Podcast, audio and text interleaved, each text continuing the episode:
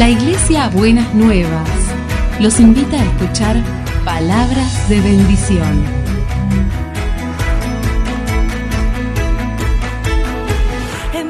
Si desean asistir a nuestras reuniones, los esperamos en Avenida de Lepiane 3925, esquina Subiría, Bajo Flores, Ciudad de Buenos Aires.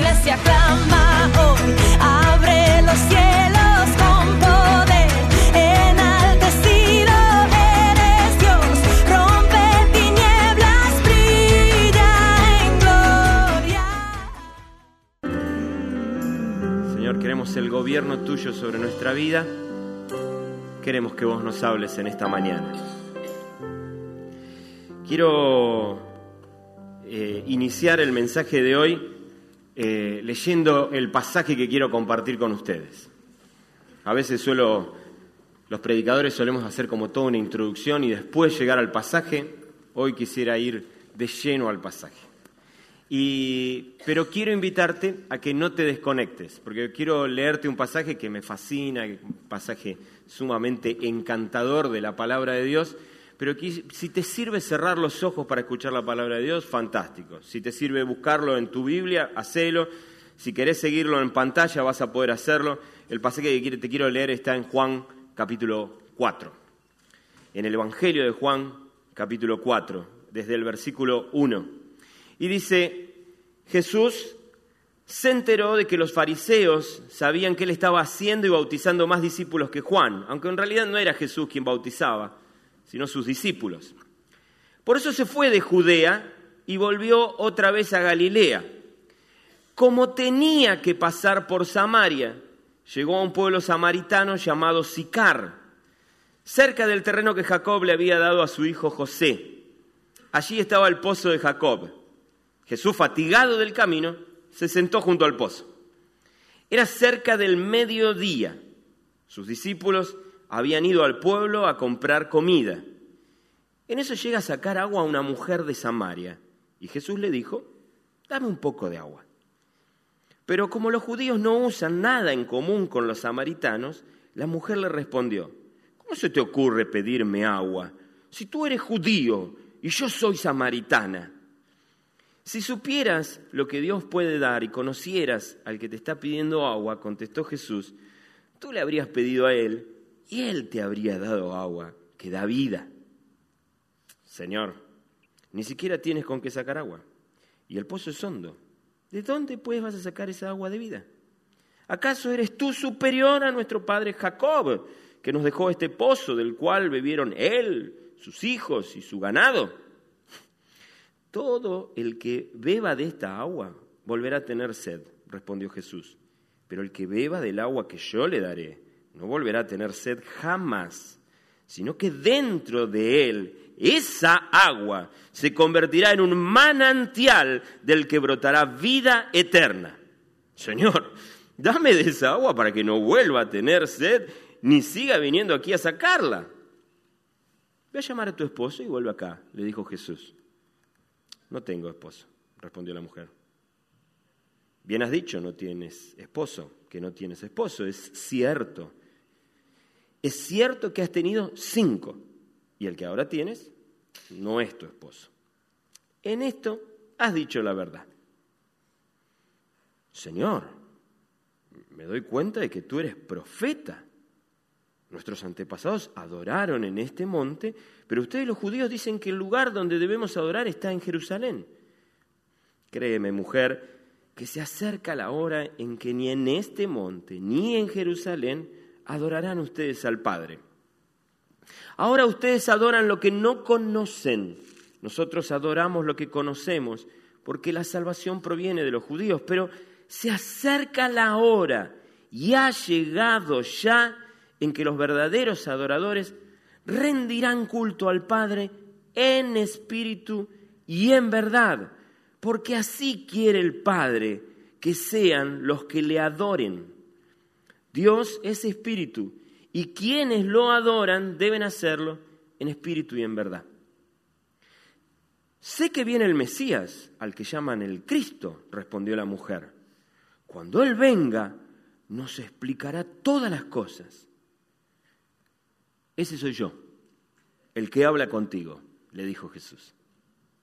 En eso llegaron sus discípulos y sorprendieron de verlo hablando con una mujer, aunque ninguno le preguntó, ¿qué pretendes? ¿De qué hablas con ella?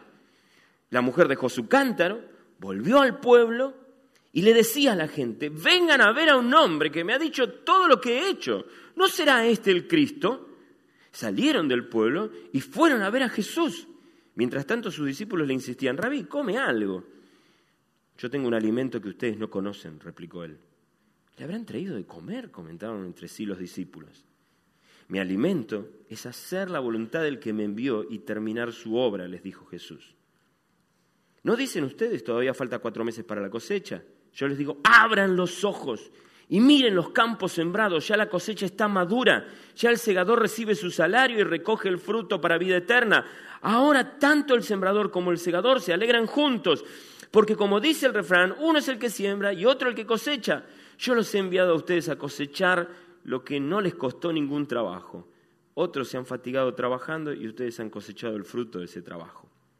Muchos samaritanos Muchos de los samaritanos que vivían en aquel pueblo creyeron en él por el testimonio que daba la mujer. Me dijo todo lo que he hecho. Aunque cuando los samaritanos fueron al encuentro, le insistieron en que se quedara con ellos. Y Jesús permaneció allí dos días. Y muchos más llegaron a creer por lo que él mismo decía. Ya no creemos solo por lo que tú dijiste, le decían a la mujer. Ahora lo hemos oído nosotros mismos. Y sabemos que verdaderamente este es el Salvador del mundo. Este es el Salvador del mundo. Yo no sé en qué lugar estás vos parado en la vida, pero si andás con ganas de salvarte, este es el Salvador del mundo. Es mi oración que lo puedas conocer definitivamente y con todo, con, con la mayor profundidad, porque vas a encontrar salvación para tu vida. Me encantó hoy Nati oraba y decía, gracias porque nos salvaste y nos seguís salvando día a día. ¿No? La salvación, la, la, obra de la salvación es total y completa, pero la experiencia de ser salvados es una experiencia para vivirse de manera cotidiana y realmente te animamos a que lo puedas vivir así. Te hago una pregunta, quisiera hacerte una pregunta. Este es un diálogo, estamos en el mes de la familia. Se ve que de familia esta mujer no sé cuánto sabía, pero qué experiencia tenía. Tenía, ¿no? Algo tenía. Cinco matrimonios, ¿no? Es, llamativa la reincidencia de esta mujer, ¿no es cierto? Es llamativo. Y, y es muy interesante porque este es un diálogo que se da entre una mujer que entiendo yo que habrá tenido alguna edad, ¿no? No debería ser muy joven, ya transitó cinco matrimonios, está en una sexta experiencia romántica, amorosa o, de pareja, por decirlo de alguna manera, porque en aquel momento los matrimonios no se construían con el romanticismo que hoy profesamos. Ella estaba en una sexta relación. Hace un tiempo, hace un tiempo atrás prediqué de esto y cometí el error, lo digo en serio, cometí, creo que me equivoqué, al día de hoy estoy casi convencido que me equivoqué, que cuestioné la moral de esta mujer, ¿no? Y ahí entre, entre, entre las personas estaba, este, estaba Malena Mansato, que es, uh, los que la conocen saben de qué estoy hablando. Una mujer súper aguerrida, ¿sí? Este, alguien que ha trabajado fuertemente dentro de la iglesia por los derechos de la mujer, y nos tocó sentarnos a almorzar juntos después. Malena me dice, Germán, em, no sé por qué dijiste que tiene un problema de moralidad esa mujer. Probablemente esa mujer puede haber sido abusada en todas esas experiencias matrimoniales que tuvo y puede haber sufrido muchísimo y probablemente ella no eligió estar casada con cinco maridos antes y después tener una sexta relación. Y me dejó pensando. Y yo dije, mm". porque a veces meto la pata yo, ¿no? No sé si a ustedes les pasa, quizá a ustedes no les pasa. A mí me pasa. Y yo me quedé ahí pensando, y la verdad es que no tenemos muchos datos, pero yo estoy seguro que no te salen gratis cinco matrimonios. ¿No? Deben venir con una dosis importante de dolor, deben venir con una dosis importante de experiencias feas. Y ahí está Jesús, y ahí está esta mujer. A ver, no me gusta poner etiquetas, pero simplemente para reconstruir el relato pienso, este es el, el relato de dos personas que se encuentran que aparentemente creen en la familia, Pero es muy interesante quiénes son los protagonistas de este diálogo. Ella, una multidivorciada, podríamos llamarla así, sin ánimo de ofender a nadie. Y del otro lado, parado frente a ella, ¿quién? Jesús. Y si pensáramos en Jesús en estos términos, Jesús, ¿cuál era su estado civil? Muy bien, ahí está. Rápidamente todos contestamos soltero y está bien. Es muy interesante porque hay un diálogo ahí que va a tener una esencia familiar. Pero ese diálogo no es un diálogo llevado por cualquier persona. No es llevado por dos personas que protagonizan la familia Ingalls de la que hablaba Norberto el domingo pasado.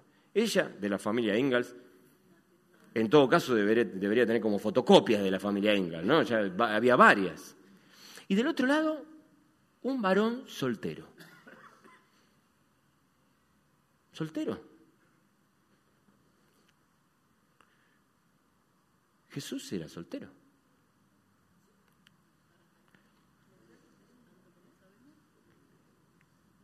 En la tierra es soltero. ¿Me dejan leerle un par de pasajes de la Biblia? Miren lo que dice la Escritura. Obviamente, muchos de estos pasajes son del Antiguo Testamento, pero miren lo que va a decir Isaías en el capítulo 54, versículo 5. Porque el, porque el que te hizo es tu esposo. Su nombre es el Señor Todopoderoso, tu Redentor, el Santo de Israel, Dios de toda la tierra, es su nombre. Mira lo que dice, mira lo que va a decir Jeremías, capítulo 3. Como Israel no tuvo ningún reparo en prostituirse, contaminó la tierra y cometió adulterio al adorar a ídolos de piedra y de madera, a pesar de todo esto, su hermana, la infiel Judá, no se volvió a mí de todo corazón, sino que solo fingió volverse, afirma el Señor. Dice, eh, dice el, versículo 6, durante el reinado del rey Josías el Señor me dijo, ¿has visto lo que ha hecho Israel la infiel? Se fue todo, a todo monte alto y allí, bajo todo árbol frondoso, se prostituyó. Yo pensaba que después de hacer todo lo que ella volvería, de hacer todo ella volvería a mí, pero no lo hizo.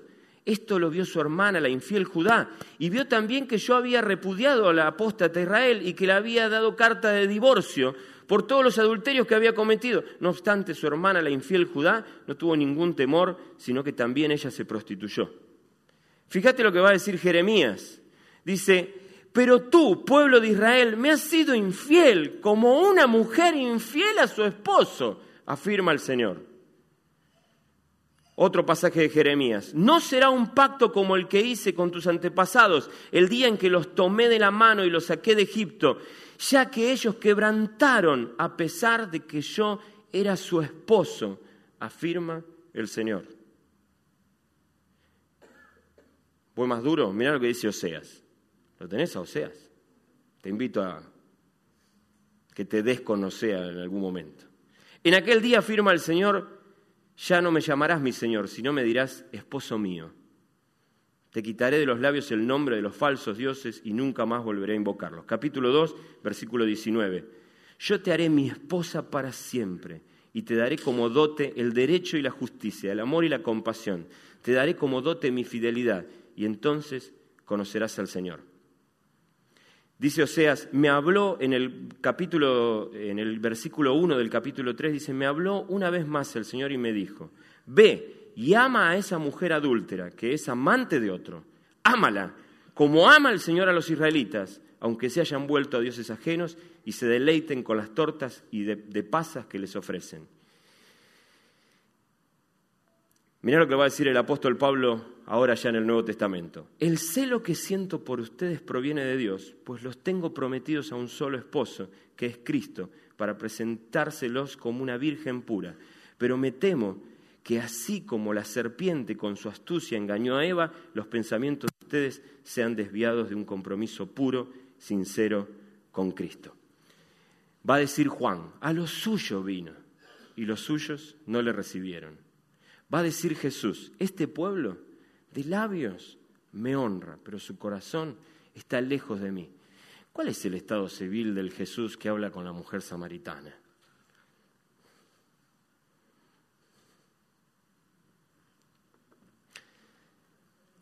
El Jesús que habla con la mujer samaritana tiene todo para comprender a la mujer samaritana. Él conoce lo que es estar casado y ser engañado. Él conoce lo que es sufrir las relaciones. Él lo sabe. A lo largo de toda la Biblia, buscó y buscó a su pueblo para que su pueblo lo amara entrañablemente. Y a lo largo de toda la historia de la humanidad, en repetidas veces, le hemos dado la espalda. Es el mismo Señor que renueva su misericordia sobre tu vida cada mañana. Cada mañana. Es muy interesante que no son Charles y Mary Ingalls los que están hablando en ese mediodía de Sicar. Son una mujer que ha sufrido la vida matrimonial cinco veces y es un hombre que sabe lo que es ser tratado con infidelidad. Ahora, ahí están los dos y están, están ahí, a la orilla del pozo, y empiezan a pasar cosas que yo en esta mañana quisiera invitarte a que las podamos pensar, pero sin dejar de olvidarnos ¿Quiénes son los protagonistas de esta historia? ¿Quiénes son los que están ahí hablando? Mirá, hay cosas que me parecen más que interesantes. La primera es que si el pueblo de Israel fue infiel, la historia cuenta que el pueblo samaritano fue aún más infiel.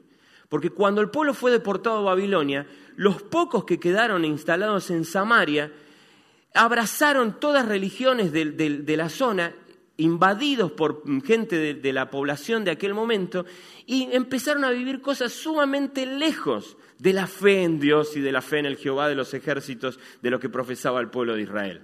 Así que no solamente los samaritanos tenían esta situación, sino que además el resto del pueblo de Israel los señalaba como infieles. Ahora, por eso, la mayoría de las veces, cuando alguien tenía que hacer un viaje como el que hacía Jesús, extendía los kilómetros de viaje y rodeaba Samaria para no pasar por Samaria. El querido Juan se encarga de decirnos, como los samaritanos no compartían cosas, no tocaban lo mismo que tocaban los judíos, o mejor dicho, los judíos no tocaban lo que tocaban los samaritanos, la mujer se asombró que Jesús se interrelacionara con ella. ¿Qué está haciendo este hombre? Está rompiendo todos los respetos por la cultura, está rompiendo todos los pactos, está haciendo algo realmente extraño, está haciendo algo totalmente contracultural. Y saben algo, hoy ayer hablaba con, la querida Elbe y me decía, el mensaje del domingo de Norberto fue contracultural. Respondió a otro paradigma, un paradigma del que a veces no estamos acostumbrados.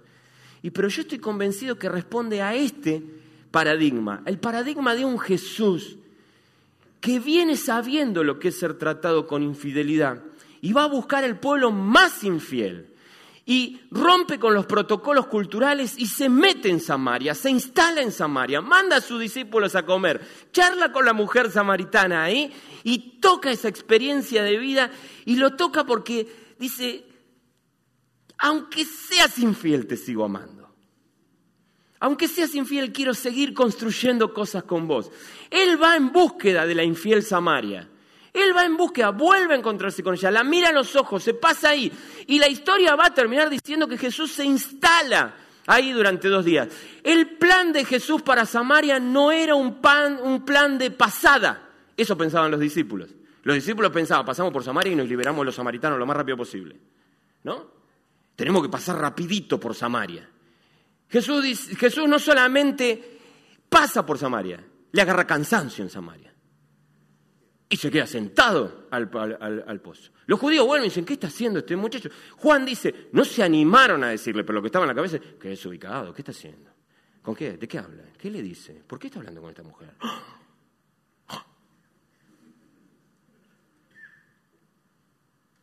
Y cuando ya las sorpresas parecían demasiadas, los samaritanos se convierten al Evangelio. Y cuando ya las sorpresas eran demasiadas, a Jesús se le ocurre quedarse dos días entre aquellos con los que no tocamos lo que nosotros tocamos.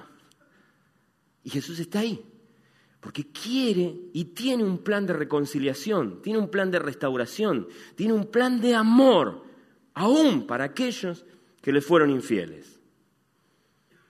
Jesús va a Samaria. Los judíos piensan que es un paso Jesús va a Samaria porque tiene la intención de reconciliarse con la infiel. Jesús no está ahí de paso. Al fin y al cabo los samaritanos van a conocer el Jesús que se quiere quedar en sus vidas. Se van a dar cuenta quién es Jesús. y eso va a estar bien. Los judíos pensaban que habían ciudadanos de primera y ciudadanos de segunda. Los judíos pensaban que, que había una diferencia entre eso. Jesús va a decir, no hay de primera y de segunda. Yo creo que si hay algo que es vital que vos te quedes con el mensaje del domingo de Norberto es, nada de lo que vos hagas te va a ser de segunda selección. Nada. ¿Viste cuando vas a un lugar de segunda selección y empezás a buscar qué costura está, está desarmada? ¿Qué manchita tiene?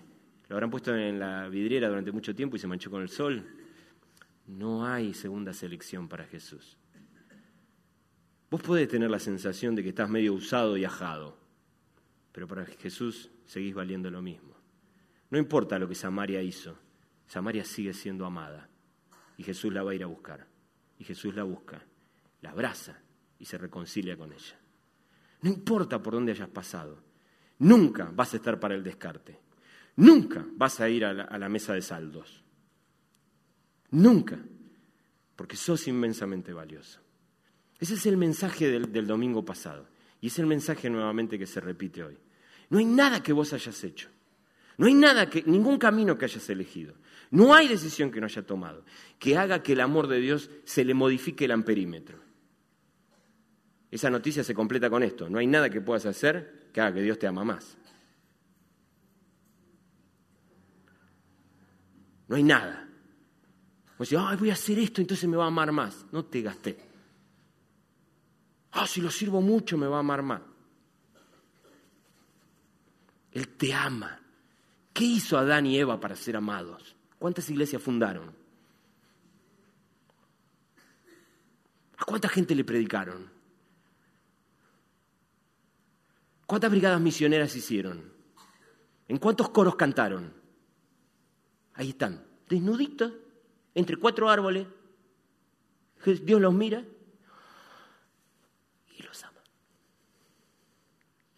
y los ama. Nada de lo que hagas va a hacer que Dios te ame más o te ame menos. Él te ama y quiere esa reconciliación con vos. En medio de todo eso, como si fuera un símbolo de todo esto, cae una mujer que viene con un prontuario de matrimonios. Como si fuera un símbolo maravilloso de eso. Cae y cae en una hora extraña. Muchos teólogos sostienen que es una hora que no, no es correcta, porque ella llega al mediodía. Vos ibas a buscar agua temprano a la mañana para tener agua para todo el día. Esta cae al mediodía y se encuentra con Jesús a solas, es decir, que la multitud que iba a buscar agua temprano ya no está más. ¿Por qué esa mujer cae a esa hora del mediodía, con el sol pegándole de lleno en, la, en la cabeza? ¿Por qué? Y muy probablemente porque hay ciertos temas de lo que no quiere tocar, porque, porque la gente es mala y comenta, porque seguramente había mucho dolor en el medio y la mujer llega en esa hora cargando muy probablemente no solo con su cántaro, sino con su vergüenza. Y Jesús le sale al cruce. Probablemente para muchas personas la mujer podía estar pintada, pero para Jesús no. Para Jesús ella era valiosa y empieza a establecer un diálogo, un diálogo que es impresionante. Ella dice, eh, ella, Jesús le va a decir, dame de beber, y entonces ella le va a contestar, ¿cómo se te ocurre pedirme agua si tú eres judío y yo soy samaritana? Y entonces Jesús le va a decir, si supieras lo que Dios puede dar y conocieras al que te está pidiendo agua, contestó Jesús, tú le habrías pedido a él y él te daría agua que te da vida. Déjame insistir con esto, ¿conoces a Jesús?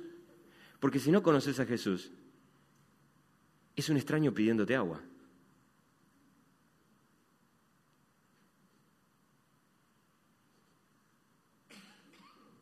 Nada más. Pero cuando conoces a Jesús, las condiciones cambian. ¿No te pasó alguna vez tratar con desdén a una persona hasta que te enteraste que la persona era importante? Y no sabes dónde esconderte. ¡Oh! Era el jefe. ¡Oh! Era el pastor. A la mujer le pasa algo como parecido, ¿viste? Se encuentra con el creador del universo y lo verduguea. A ver, ¿no te das cuenta que soy samaritana, que vos sos judío? ¿Qué estás haciendo? Hasta que en un momento yo, ¡Ah! me parece que vos sos profeta. ¿no? En ese diálogo hay algo que para mí es muy importante entender. Hay una diferencia en dos personas que podrían ser visualizadas como golpeadas por el amor. Pero hay una diferencia. Ella no sabe muy bien dónde está parada, carga con la vergüenza. No sabe muy bien quién es ella, no sabe para nada con quién está hablando, no sabe lo que Dios le puede dar. El otro tiene muy claro quién es. Jesús sabe muy bien quién es. Tu infidelidad, mi infidelidad, la infidelidad de todos los pueblos de la tierra no le mueve el amperímetro. Jesús no va a entrar en depresión porque vos no le das bolilla.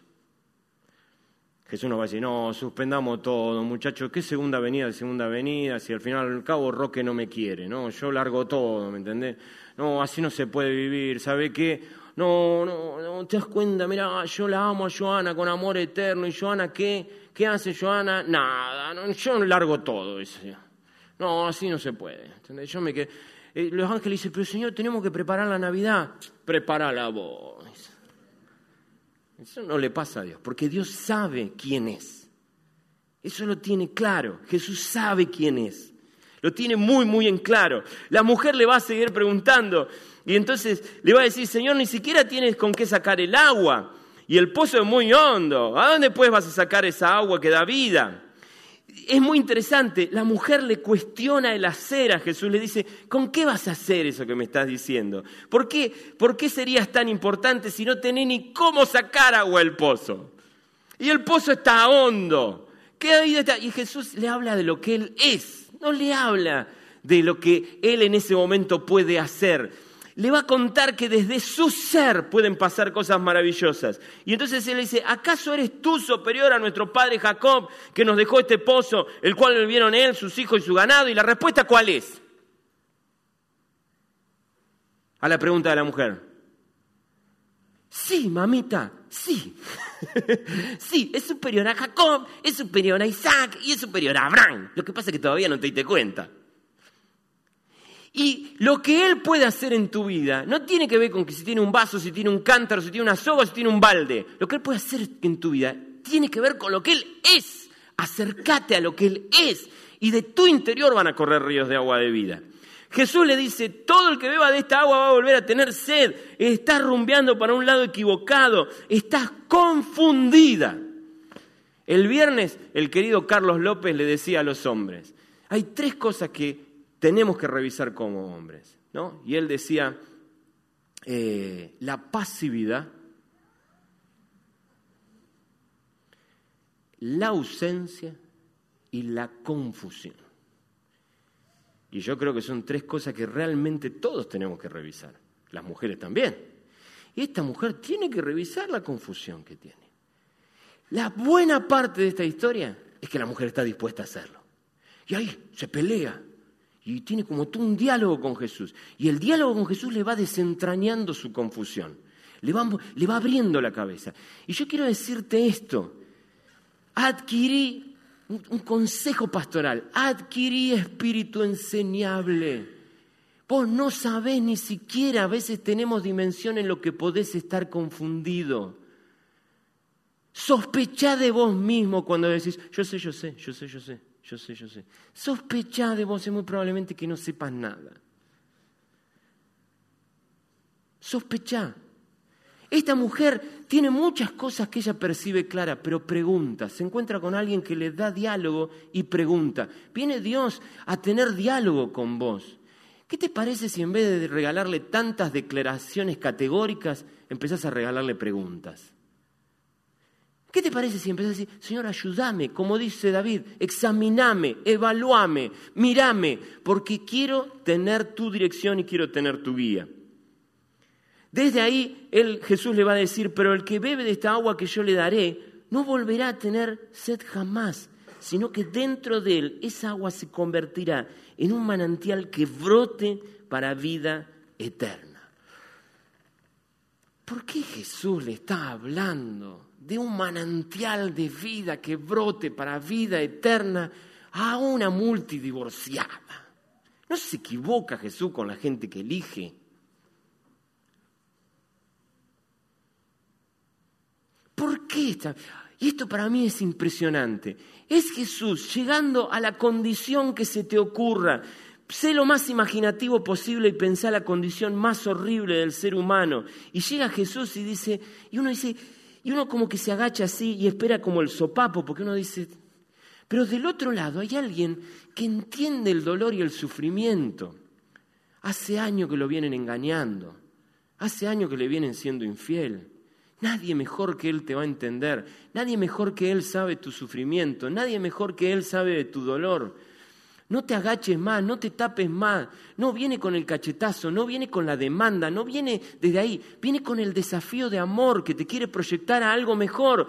Y te dice, mira, no importa en la situación en la que vos estés, mis proyectos son de ríos de agua, de vida que brotan desde tu interior para salpicar a otros. Ese es mi proyecto para vos. No me importa de dónde venís, no me importa lo infiel que hayas sido, no me importa lo infiel que te hayan sido, no me importa el dolor que te hayan causado ni el dolor que vos hayas causado. No importa la cantidad en la de pedazos en la que estás repartido y quebrado.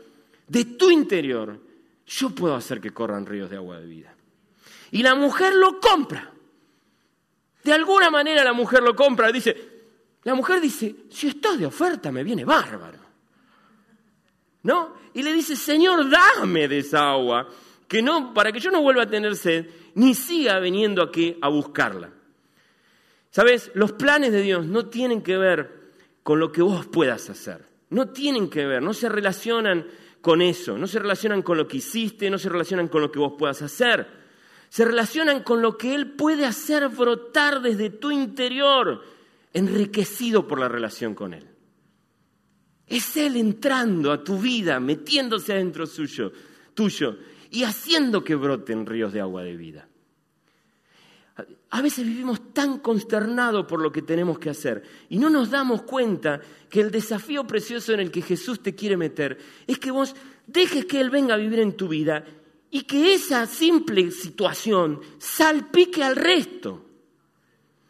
Por eso es tan vital que vos termines de salir de la confusión de quién sos y de qué haces para comprender lo que Dios puede hacer en tu vida. Porque una vez que eso ocurre, la consecuencia natural es que vos impactes positivamente al resto.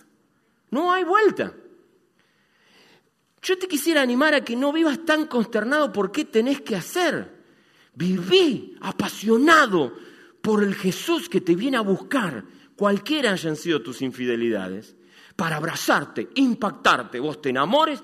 Y vos, ustedes vieron cuando alguien está enamorado. Dice, ah, vos estás enamorado. ¿Por qué? Porque se nota, se ve, vos lo percibís y da gana. Da gana estar con esa persona.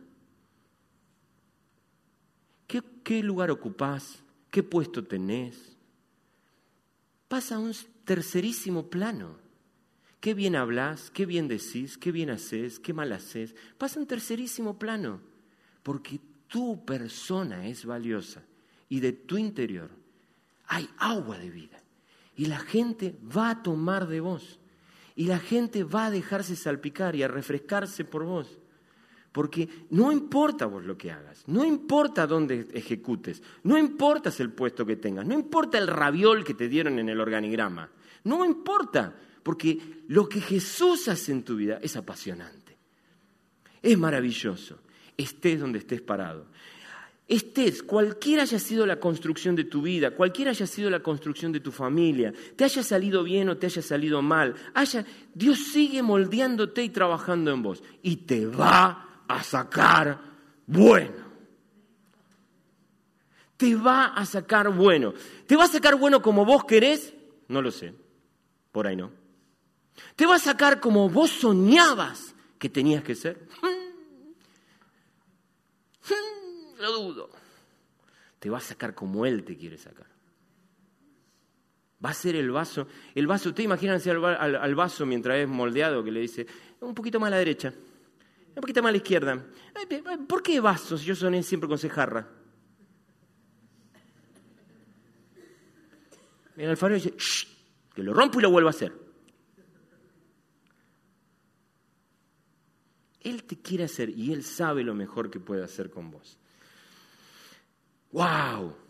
Déjate abrazar por Jesús. Venga de donde venga la historia. Ahora, mira, hay algo que yo quiero, eh, quiero afirmarme en, función de lo que Norberto compartió el domingo. Si no escuchaste el mensaje de Norberto del domingo, te pido que por favor entres a la página, lo busques, qué sé yo. Todavía no lo suben, ya lo van a subir, él por fe lo digo, y, este, y lo vamos a tener. Pero en el versículo 15, en el versículo 16, Jesús hace como un giro y le dice, ve a llamar a tu esposo y vuelve acá.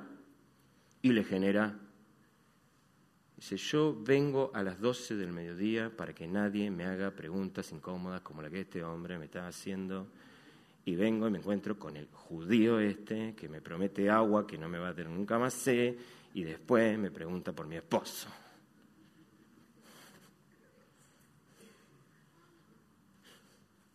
Macanudo, ¿eh? ¿Por qué Jesús le pregunta por el esposo? Era falta tocar, hacía falta tocar ese tema incómodo. Era necesario. Veníamos tan bien. Veníamos bárbaros con lo del agua, con lo de... un río manantial. ¿Por qué lo metí a mi esposo? Pero Jesús toca el tema. Y la mujer le va a decir lo que ustedes saben, no tengo esposo, y le va a decir, bueno, cierto, correcto seguro. No, tuviste cinco y ahora estás con otro y ese no es. En esta semana pasó algo en esta semana que me encanta y es que el, el, mensaje de Norberto disparó cosas en muchas personas, con algunas de ellas yo pude hablar, con otras seguramente no, y me encantó eso, y yo quiero auspiciar a que esta sea una congregación, y es más, y sé de algunas personas con las que yo no hablé, pero que hablaron entre sí sobre el mensaje de Norberto. Fantástico, de eso se trata. ¿Qué me quiere decir el Señor? ¿Con qué se come esto? ¿Cómo lo aplico a mi vida? Porque si Dios, entendemos que Dios me está hablando, yo tengo que saber cómo eso se lleva a la práctica. Cuando eso ocurre, yo me entusiasmo con la iglesia, mucho. Y los animo a que sigan haciendo un aporte a mi entusiasmo, por el amor de Dios. Y ahora, hay algo que me parece importante. Norberto tuvo un mensaje de enorme gracia el domingo pasado. Un mensaje que, tiene que ver con mucho que esto que yo le estoy diciendo. No importa la condición en la que vos estés, Dios no te va a dejar afuera. No importa lo difícil que sea moldearte, Él va a seguir moldeándote. No hay hueso duro de roer para Dios que, con el que Él no pueda tratar. Va a seguir tratando con vos. Te invito a que te entregues en las manos del alfarero y te deje modelar, no seas sonso. Va con onda. Pero evidentemente Él no va a claudicar. Ahora, para mí es importante comprender esto. Dios tiene un plan original, ha tenido un plan original para la familia. No es que le da lo mismo. Esto no es una gran anarquía libertaria donde todo... Eh, eh, este sí, vamos como venga. No se trata de eso, pero sí sabemos que las situaciones de este mundo y el pecado de la humanidad ha hecho que ese hermoso plan original de Dios se vaya distorsionando y por momentos se vaya hasta pervirtiendo. Jesús vuelve al plan original. Tráeme a tu esposo. Tráeme a tu esposo. Hay una construcción que yo quiero hacer que tiene que ver con la idea de familia. Ahora, cuando la mujer le dice no tiene tu esposo, ah, no, vos sabés que la promoción venía para gente casada, ¿eh? así que chao. No, Jesús sigue amando, Jesús sigue planteando que hay planes para con ella, Jesús sigue diciendo que hay ríos de agua de vida que pueden brotar de su interior. Pero hay un plan original de Dios. Y esto, bueno, acá no tenemos muchos muchos jovencitos, pero yo le digo, muchachos, vamos, abracemos el plan de Dios desde temprana edad. De eso el domingo que viene me encantaría hablarles. Abracemos el plan de Dios desde temprana edad. No tenés por qué darte la cabeza contra la pared y golpearte, buscarlo a Jesús. Más temprana la orientación de Jesús, más fácil es que las cosas puedan realmente tener un cauce copado. Ahora, venís de golpe y de piña y todo, el amor de Dios sigue abrazándote. ¿Cómo reconstruimos ese bollo en el que te metiste en la vida? Mira, no lo sé, pero sé que Dios va a seguir amándote y que Dios tiene planes para vos. Nada de lo que haya pasado te deja fuera de los planes de Dios. Pero eso no significa que vos vivas como se te cante, porque tarde o temprano te va a doler. Entonces, abrazamos la convicción de que Jesús dijo, varón y hembra los creó, dejará al hombre a su padre y a su madre, se unirá a su mujer y será una sola carne. Soñamos con eso, deseamos eso. La vida, el pecado, lo, que sucede a nuestro alrededor, nos lleva a un momento histórico donde decimos, ¿dónde estamos del plan de Dios? Nos caímos del mapa y quedamos fuera de la gracia de Dios. No, esa es la buena noticia. Esa es la buena noticia. No, Dios te ama, te quiere y quiere lo mejor para vos. Ahora, ¿saben algo? Yo este día estaba, hace unos días estaba hablando con mi, con mi hija eh, Florencia, doctor Freud, estaba hablando con mi hija Florencia. Y entonces, en esa charla con Florencia, estábamos escuchando la radio, ¿no? Entonces, ¿vieron que, ¿vieron que las canciones románticas, por lo menos de Latinoamérica, no sé si pasa en todo lado, son eh, desencanto tras desencanto? Aparte es maravilloso, porque le hemos puesto música alegre a los, desencantos más desgarradores, ¿me entendés? Entonces le digo a, a mi hija Florencia, digo, ¿vos viste que todas las canciones son, estos cantantes son todos cantantes desencantados cantando del desencanto. ¿No? Y ella se ríe y me dice, ay papá, lo que pasa es que ellos no conocen el amor. Yo le digo esto a mis compañeros. Ellos no conocen el amor, conocen al gemelo malvado del amor. Ah, padre. Gemelo malvado del amor. ¿Me traducís eso? Por favor. Yo casi estaciono y me pongo a buscar para tomar apunte, ¿me entendés? Entonces ella me dice, sí, papá, sí, sí. Mis amigos dicen, frente a cada macana se desgasta el amor. Y yo digo, eso no es amor, es el gemelo malvado del amor. Se parece al amor, es muy parecido. Por afuera los rasgos son los mismos, pero eso no es amor. El amor no deja de ser. Dice Florencia, ellos pueden concebir el sexo sin amor, sin amor. ¿Qué amor? No conocen el amor conocen al gemelo malvado del amor. Piensan a veces algunos que el amor no tiene, deja fuera el límite como una expresión del amor. Eso no es el amor. Eso es el gemelo malvado del amor. Algunos piensan que porque que el amor tiene fecha de vencimiento. El amor no tiene fecha de vencimiento. Lo que tiene fecha de vencimiento es el gemelo malvado del amor. Se parece al amor, pero no lo es. Esta mujer se cruzó muchas veces con alguien que era parecido al amor. Probablemente vos te cruzás muchas veces con el gemelo malvado del amor. No te dejes confundir. No todo lo que se presenta como amor es amor. Por eso viene Jesús, que sabe quién es, que sabe quién sos vos, que sabe de, la vida y la mancha, como decimos en, este, en esta ciudad. La sabe bien, la sabe larga. Y te dice, me deja que te explique qué es el amor venís a mí, te reconcilias conmigo, te abrazás, me dejas explicarte. Fíjate lo que la mujer le va a decir a Jesús más adelante. Le dice, sé que viene el Mesías al que llaman el Cristo, respondió la mujer. Cuando Él venga, nos explicará todas las cosas. ¿Qué te parece si te sentás con Jesús y deja que te la explique Él. ¿Qué te parece si te sentás con Jesús y dejas que Él te regale con su sabiduría y su verdad un hermoso detector de gemelos malvados del amor? Para que descubra lo que es verdaderamente el amor. En un momento la mujer le va a decir, eh, le va a hablar de la adoración y Jesús le va a decir, pero se acerca la hora y la hora ha llegado ya que los verdaderos adoradores rendirán culto al Padre en espíritu y verdad, porque así quiere el Padre que sean los que le adoren Dios es espíritu y quienes lo adoran deben hacerlo en espíritu y en verdad. Jesús está presentando una nueva relación con Dios, una relación que es relación con papá. Venimos hablando repetidas veces de esto. Es relación con papá. Déjate abrazar por papá. Deja que Él te explique las cosas. Y la, idea de la adoración no es cantar lindo. Ustedes saben eso ya, o supongo que lo saben.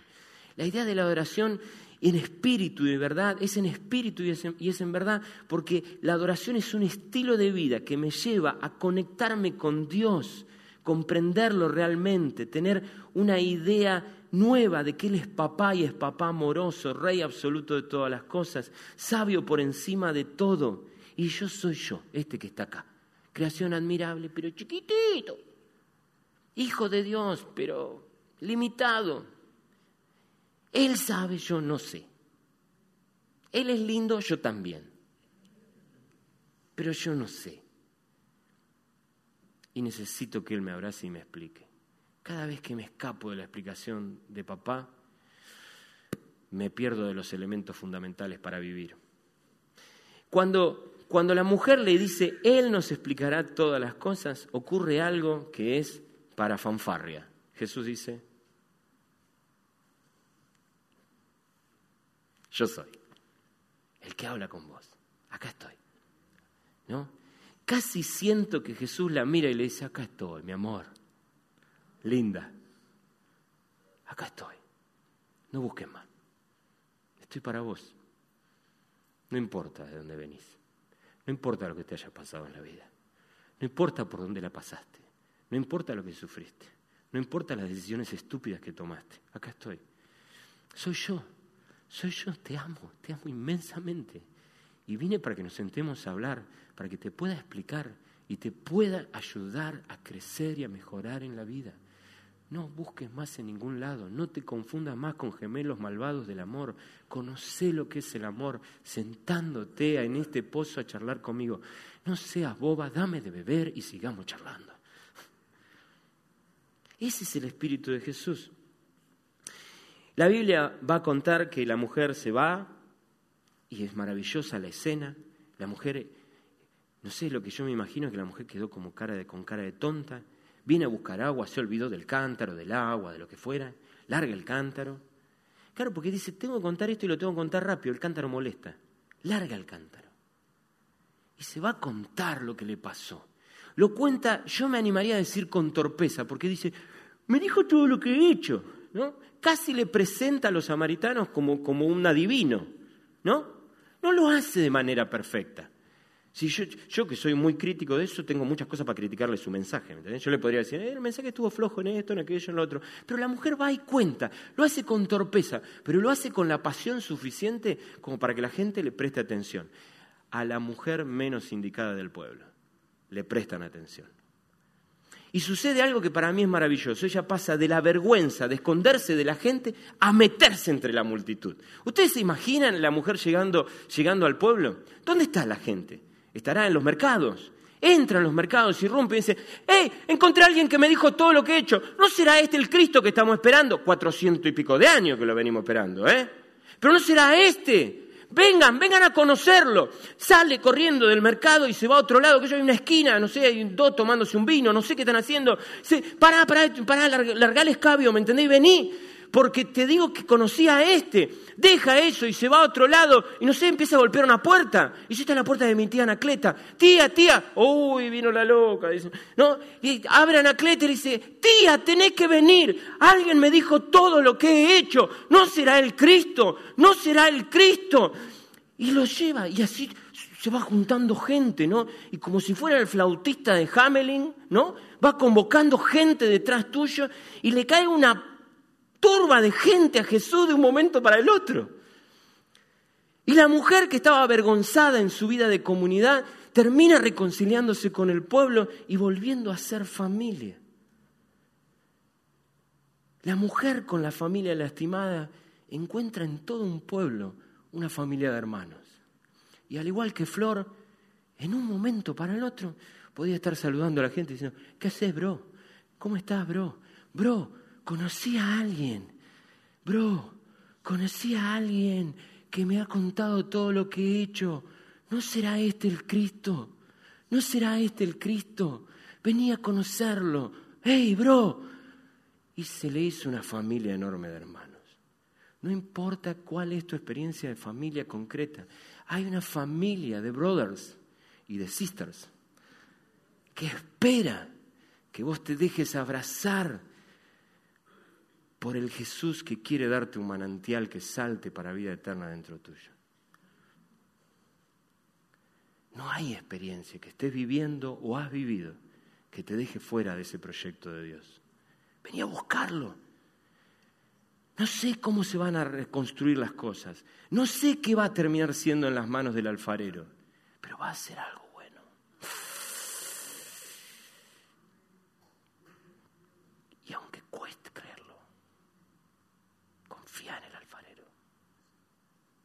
tengas miedo, no desmayes.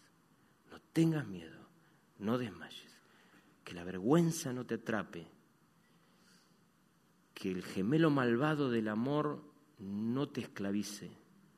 Abrazate a Jesús.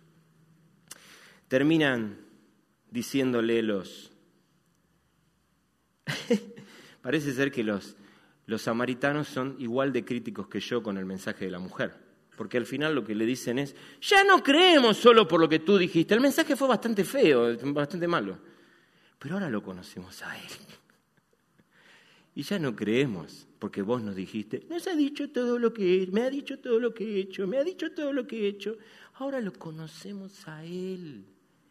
Y lo conocemos a tal nivel que sabemos que es el Salvador del mundo.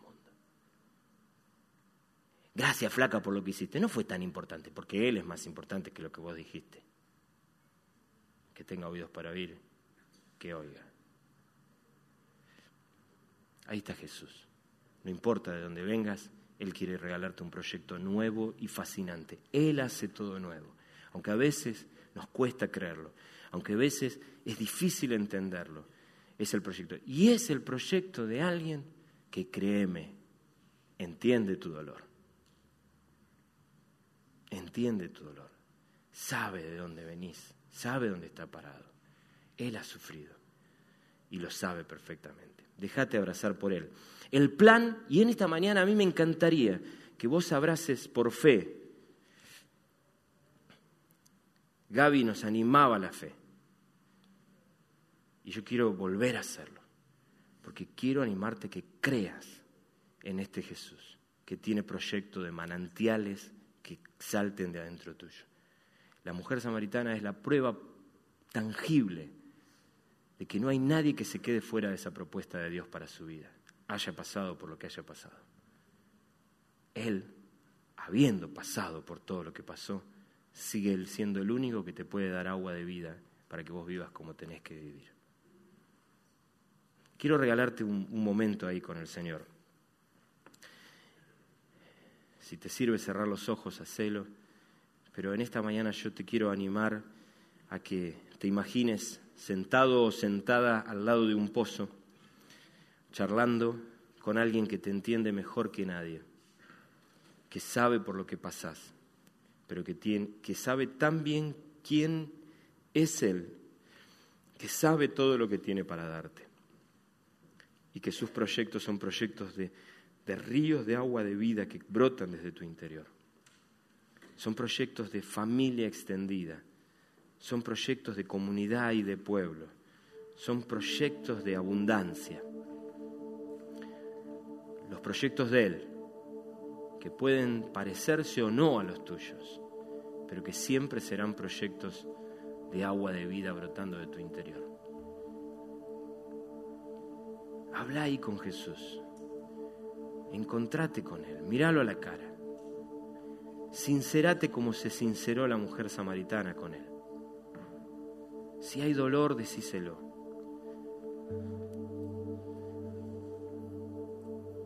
Si hay cosas que no cierran, decíselas. Si hay sufrires que hoy traes, ponelos a los pies de Jesús. Él te amó de tal manera que entregó a su Hijo.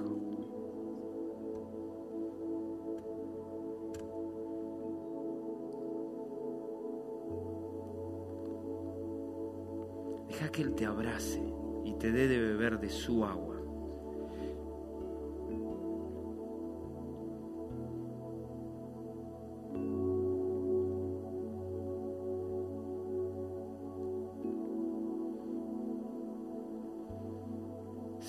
Tu poder de redención es inexplicablemente gigante.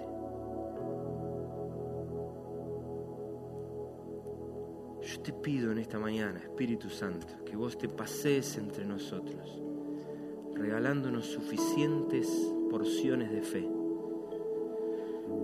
que nos permitan creer que estemos donde estemos parados frente a la vida no hay situación que nos impida venir a beber de vos. vos no nos echás fuera. Vos abrís tus brazos, nos recibís, nos querés.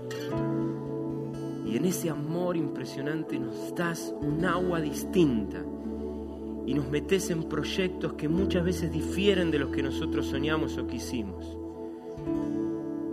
que terminantemente, definitivamente, Señor, son superiores a lo que nosotros pensábamos. Señor, hoy queremos abrazarnos con vos para reconciliarnos con vos. Reconciliarnos con nuestra realidad, pero reconciliarnos con nuestra realidad con el plus de que vos podés operar con ese barro que tenés en las manos. Y romperás y volverás a hacer, pero vas a hacerlo mejor. Aunque nos cueste entenderlo, aunque no lo veamos hoy, aunque no lo comprendamos hoy. Señor, queremos ser parte de tu familia. Queremos abrazar tu proyecto de familia. Queremos ver familia donde aún nuestro corazón no lo termina de ver. Queremos, Señor, que vos sobres entre nosotros. Padre amado, yo te pido que vos te muevas en medio de tu pueblo te pasees con tu abrazo de reconciliación y te pasees con el abrazo, Señor, que salpica y, llena de vida. Señor, movete hoy entre cada uno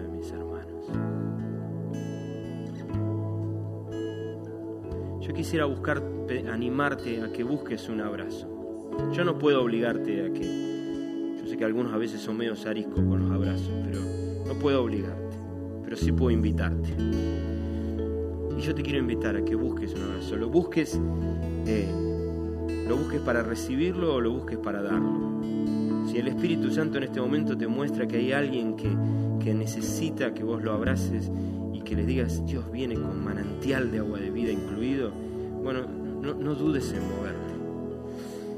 Si, si, nadie se acerca a vos y vos te das cuenta que lo necesitas, abandona la pasividad y, y, y buscá el abrazo. No, no te lo guardes. Sentite en la libertad de hacerlo. Jesús hoy está entre nosotros extrañamente presente como estuvo extrañamente presente en aquel pozo, pero está entre nosotros, se pasea entre nosotros. Cada uno de nosotros somos un manantial de agua de vida que está esperando saltar y salpicar. Permitamos que el Espíritu nos guíe para, para, para salpicarnos a nosotros. Y si tenés que quedarte ahí en soledad y buscar de Jesús, invertí ese tiempo en hacerlo.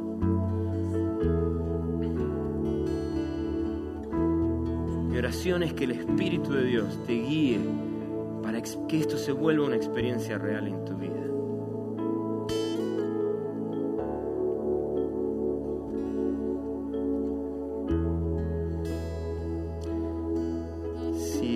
Mensaje del Evangelio es que en cada uno de nosotros puede saltar un río de agua de vida, entonces en todos nosotros existe la posibilidad de ministrar y bendecir a nuestros hermanos.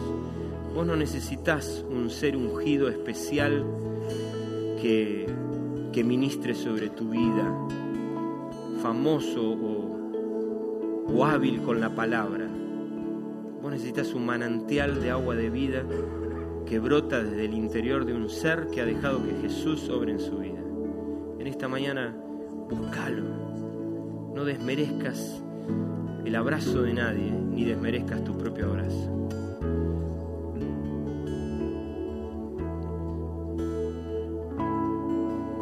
a ti, Señor.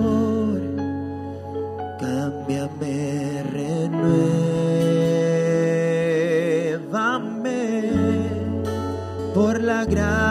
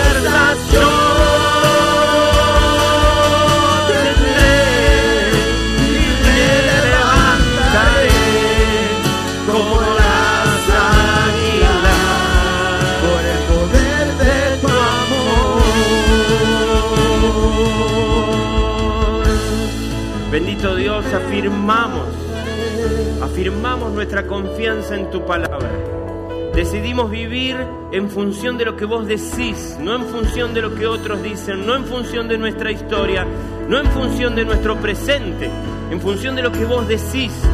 Y queremos afirmar nuestra fe en eso.